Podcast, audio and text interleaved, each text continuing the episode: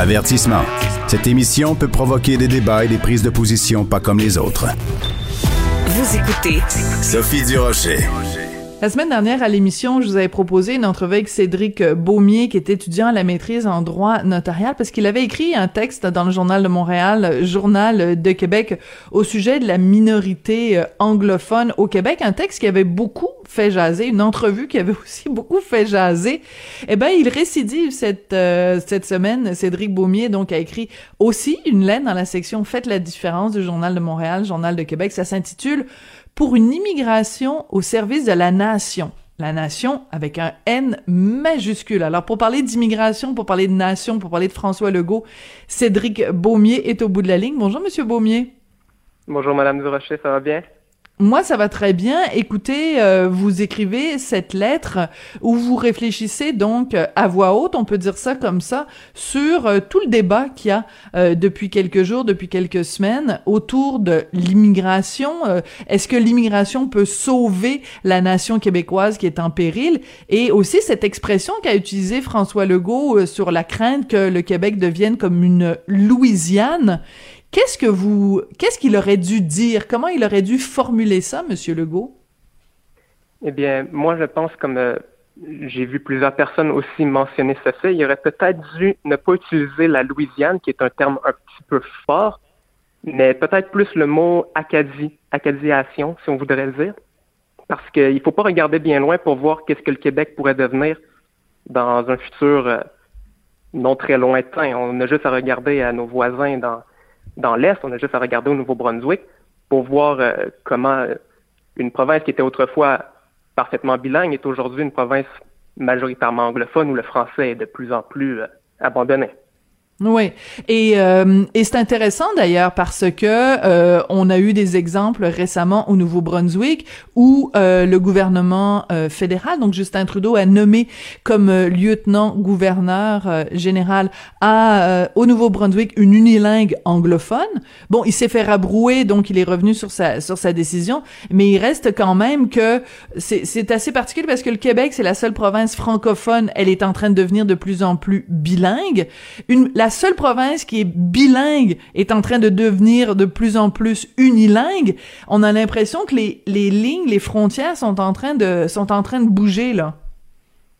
Ah ben, ben oui, certainement. Si on regarde les statistiques, bien que le, le Nouveau-Brunswick soit considéré comme la seule province bilingue, c'est le Québec qui compte le plus haut taux de pourcentage de, de personnes bilingues au Canada.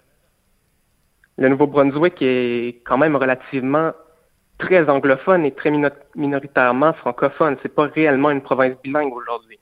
Hmm. Donc, il faut faire attention, euh, peut-être pas de devenir la Louisiane, mais en tout cas de devenir le Nouveau-Brunswick, l'Acadie, comme vous dites. Euh, dans votre texte, vous réfléchissez sur euh, l'immigration et vous insistez sur l'importance de l'immigration pour préserver une certaine culture au Québec. Expliquez-nous ce que vous aviez en tête quand vous avez écrit ce texte-là.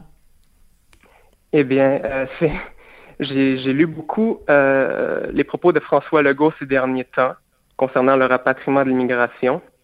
Et puis, M. Legault mentionne souvent qu'il faut rapatrier les pouvoirs d'immigration pour sauver le français au Québec. Mais à mes yeux, le, euh, le Québec, c'est pas juste la langue française.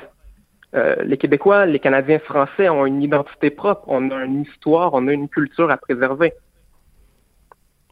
Et vous pensez qu'elle est menacée, c'est-à-dire que si, en effet, euh, euh, il n'y a pas, euh, quelles, pourraient être les conséquences justement si, selon vous, si on ne rapatrie pas ces pouvoirs-là en immigration de la part du fédéral? À mes yeux, si on rapatrie pas ces pouvoirs d'immigration-là, qu'est-ce qui va arriver, c'est qu'on va tomber dans une sorte de nationalisme civique, si vous voulez, où l'identité québécoise, l'identité canadienne-française euh, va tout simplement cesser euh, d'exister, si vous voulez. Et on va prôner un nationalisme qui n'est plus du tout identitaire, où nous n'aurons plus aucune identité, où le peuple québécois cessera d'exister et tout le monde pourra finalement devenir québécois.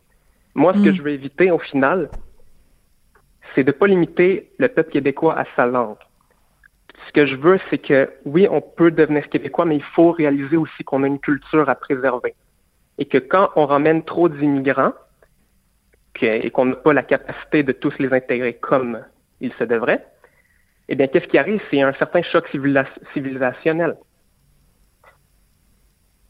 Oui, je comprends. Par contre, il y a peut-être des gens qui nous écoutent en ce moment et qui vont dire bon, Monsieur Baumier, euh, il enrobe son son discours dans des belles phrases, dans des beaux mots, mais euh, dans le fond, ce qui se cache derrière ça, c'est euh, une crainte de l'assimilation, une crainte de la dilution et euh, euh, c'est facile de voir l'espèce de pente glissante qui a qui a à côté de ça.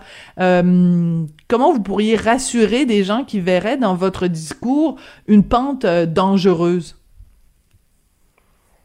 Moi, j'y vois pas une pente dangereuse, mais comme je le dis dans mon texte, toutes les cultures doivent être célébrées. La question ici, c'est pas de faire une hiérarchisation de toutes les cultures. On ne vient pas prétendre que la culture québécoise est supérieure on veut pas que les immigrants viennent et qu'ils s'assimilent à 100% à la culture québécoise. Tout ce qu'on veut, c'est simplement faire en sorte, vous mentionnez le mot diluer, mais c'est exactement ça. On veut essayer d'éviter une certaine dilution de notre culture. On veut pouvoir demeurer majoritaire parce que le, Québec sans la culture québécoise, au final, c'est pas le Québec. Hmm. C'est intéressant parce que euh, vous mentionnez, euh, bon, c'est comme si on disait euh, le, le, le, le, Japon sans la culture japonaise, tout le monde va comprendre l'exemple. Pourquoi, quand on parle de la culture québécoise, puis qu'on veut la préserver ou la ou la la bichonner, la valoriser, pourquoi on se fait traiter de, de xénophobe puis de, de, de, repli sur soi partout à travers la planète, des peuples qui célèbrent leur culture, je pense, bon, je, l'Ukraine. Euh, je pense à, même euh, euh, l'Italie, même les pays d'Afrique, n'importe où, partout en Asie, on célèbre la culture, on la, on la, on la, on la, on assure sa pérennité. Tout le monde applaudit. Puis au Québec, quand on dit on veut maintenir une culture, on veut la maintenir en vie, la célébrer, on se fait taper sur les doigts en disant ben oui, t'as peur de l'autre. Pourquoi? Comment vous expliquez ça, Monsieur Beaumier? La, la, réponse simple, c'est c'est relativement inexplicable. C'est aujourd'hui, on a une conception très civique de l'identité québécoise. Aujourd'hui, on a l'impression que être québécois, c'est simplement vivre sur le territoire du Québec. Euh, quiconque viendrait et refuserait de, s'intégrer à nos mœurs, à nos coutumes, à notre culture, serait qualifié de québécois. Euh, ce serait pas le cas presque partout à travers le monde, partout en Asie, en Europe de l'Est, dans les pays du Balkan n'importe où, si une personne va dans ce, dans ce pays et qui refuse de, de, faire une certaine intégration à la culture de ce pays, jamais il va, il va se faire considérer comme appartenant à ce peuple. Mais pourtant, au Québec, euh, on a une conception très civique où que dès que quelqu'un vient habiter le territoire, il peut s'isoler euh, dans certaines communautés et euh, vivre selon ses propres mœurs, selon ses propres coutumes, euh, complètement rejeter la culture québécoise dans son ensemble et tout de même être considéré comme québécois tout simplement parce qu'il réside sur le territoire, a un emploi, fait des impôts. Hmm. Euh, Monsieur Legault, euh, donc, fait ces demandes-là euh, à Ottawa, demande plus de pouvoir, demande plus de pouvoir, demande plus de pouvoir, se fait répondre non une première fois, une deuxième fois, une troisième fois. À quel moment, selon vous, et c'est ce que vous évoquez dans votre lettre, euh, Monsieur Legault va sentir renaître en lui le, le René Lévesque qui sommeille, et à quel moment il va se rendre compte qu'à force de se faire dire non par Ottawa, il faut qu'on se dise oui à un pays? À, mes yeux, M. Legault, la, deuxième fois, il aurait dû se réveiller et puis se dire bon ben, le seul moyen réaliste d'obtenir un rapatriement des pouvoirs, notamment en immigration, c'est l'indépendance, parce qu'au final, l'indépendance, c'est le rapatriement de tous les pouvoirs au Québec. Mais là, c'est, à mes yeux, c'est complètement inimaginable de voir sincèrement euh, euh, Justin Trudeau, euh, notamment avec l'initiative du siècle, Century Initiative, en permettre au gouvernement de M. Legault de rapatrier les pouvoirs en matière d'immigration. C'est complètement inimaginable pour moi. Donc, M. Legault va devoir euh, faire un choix.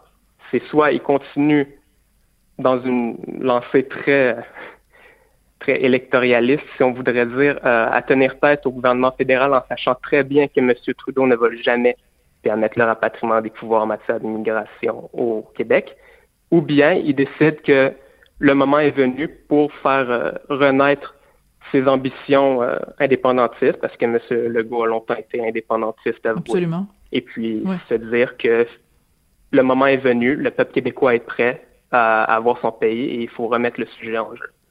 Hmm. Très intéressant, ça va être euh, à suivre. Alors merci euh, de continuer, Monsieur Beaumier, à partager vos réflexions avec les lecteurs du Journal de Montréal, Journal de Québec et les auditeurs euh, de Cube Radio. Donc je rappelle que vous avez écrit cette lettre ouverte dans la section Faites la différence du Journal de Montréal, Journal de Québec. Ça s'intitule Pour une immigration au service de la nation. Et je rappelle que vous êtes étudiant à la maîtrise en droit notarial. Merci beaucoup, Monsieur Beaumier. Merci à vous. Et c'est comme ça que l'émission se termine. Merci beaucoup à Jean-François Roy à la réalisation, à la mise en onde et au soutien, euh, au soutien moral. Toujours de bonne humeur, Jean-François Roy. C'est toujours un plaisir de travailler avec euh, toi. Euh, merci également à Frédéric Houle, à Charlotte Duquette et à Jean-Nicolas Gagné à la recherche qui donne tout le monde un coup de main et l'épaule à la roue. Merci à vous d'avoir été là et on se retrouve évidemment demain.